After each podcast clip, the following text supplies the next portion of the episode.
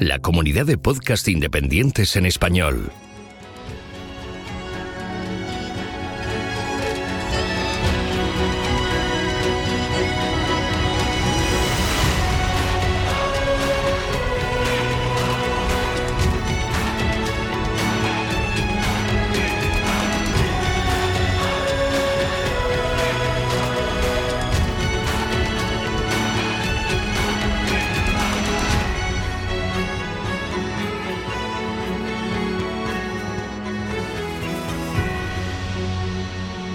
Bienvenido a GeoCastaway.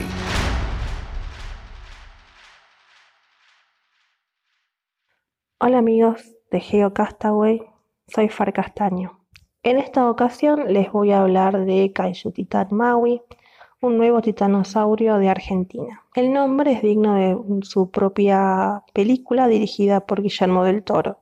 Y esto es porque Kaiju, que en japonés significa bestia extraño monstruo, es la inspiración de toda una saga de películas que por supuesto amamos. Kaiju Titán es el primer titanosaurio basal descubierto en la formación Sierra Barrosa en la provincia de Neuquén, en la Patagonia Argentina. El holotipo consiste de elementos axiales, apendiculares y craneales que presentan una combinación única de caracteres primitivos y más derivados. El neurocráneo se encontraba prácticamente completo y la ausencia de suturas indica que el espécimen corresponde a un individuo que se encontraba ya en edad adulta. Lamentablemente, eh, para estimar el tamaño de Kaiju Titán se utilizó la extrapolación con otros saurópodos porque el fémur y el húmero se encontraban incompletos. De esta forma se estimó que la masa corporal de Kaiju Titán habría estado entre las 4 y las 6 toneladas. Sin embargo, la característica más inusual de Kaiju Titán es la presencia de espinas neurales similares a las de los diplodócidos y los saurópodos asiáticos. Bueno amigos, que la fuerza los acompañe y recuerden, esta semana tendremos finalmente resuelto el tema de Thanos y vayan a ver Avengers.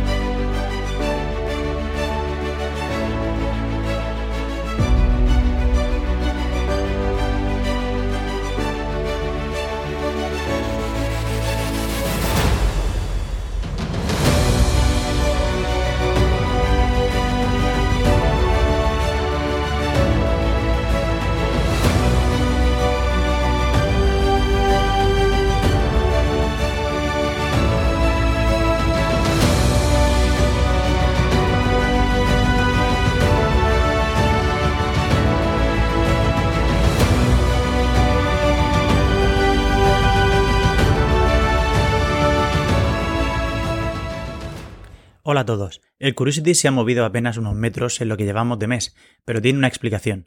Está estudiando una unidad que contiene arcillas y que está analizando con gran detalle en su interior tras extraer una muestra de debajo de la superficie con su taladro. Esta unidad sedimentaria es muy importante porque las arcillas suelen formarse por la acción del agua y puede ayudarnos a reconstruir mejor la historia del cráter Gale, donde se encuentra el Curiosity en la actualidad.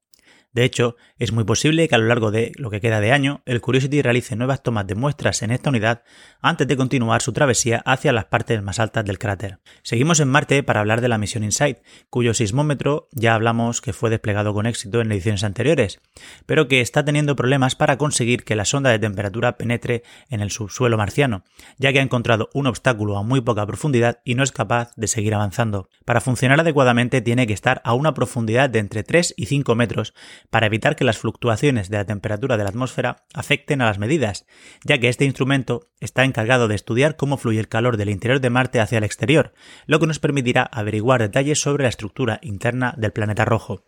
Aún así, los científicos siguen analizando la situación para poder solucionar esta anomalía lo antes posible, mientras el resto de los instrumentos sigue recabando datos a buen ritmo, incluyendo la Estación Meteorológica Española. Seguimos en Marte para hablar del helicóptero que viajará al planeta rojo junto con el rover 2020, que ya ha pasado las pruebas para poder viajar. En la actualidad ya se está trabajando en el ensamblado de todas las partes de esta misión en el JPL para tenerlo listo para su lanzamiento en julio del próximo año. Con un peso de 1800 gramos, este helicóptero llevará un par de cámaras que permitirán hacer mapas de alta resolución que permitirán al rover navegar de una mejor manera que con las imágenes que se han tomado desde la órbita, así como para ayudarle a descubrir afloramientos interesantes para su estudio. Podrá alcanzar alturas de hasta 400 metros y moverse por cada vuelo alrededor de unos 600 metros, antes de volver a descender y cargar sus baterías mediante unos paneles solares que tiene instalados en la parte superior. Y hoy acabamos con Marte, precisamente con nuevos datos sobre el metano aportados por la misión 3 Gas Orbiter. Si hacéis memoria, recordaréis que ha habido varias detecciones de metano en la atmósfera de Marte, desde órbita gracias a la misión Mars Express y desde la superficie por el Curiosity. Este gas es muy importante porque nuestro planeta puede estar relacionado con procesos biológicos, pero también con procesos geológicos activos, y puesto que la radiación solar es muy eficaz destruyendo este gas, la detección indicaría que el gas detectado tiene un origen muy reciente. Los datos de la Trace Gas Orbiter son un poco desesperanzadores, puesto que detectan niveles entre 10 y 100 veces menores que los detectados anteriormente, lo que podría indicar un ritmo de destrucción de este gas muy elevado, pero del que desconocemos qué proceso puede ser el responsable. Esto es todo. Un saludo.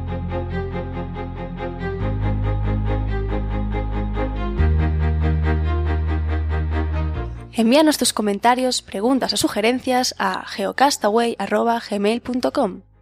Puedes escribirnos en nuestra web geocastaway.com. Búscanos en Facebook y en Twitter.